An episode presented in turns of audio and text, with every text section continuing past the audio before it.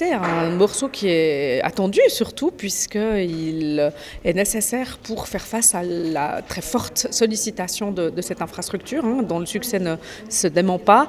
Euh, avec les travaux de la gare de Lausanne, on a doublé sa fréquentation. Aujourd'hui, on a 100 000 voyageurs qui transitent par jour à la gare de Lausanne. Demain, c'est 200 000. Et comme rarement la gare est la destination finale des voyageurs, alors euh, le métro M2 qui est déjà saturé aujourd'hui, ben, on voit bien qu'il est fondamental de pouvoir lui assurer une plus grande capacité.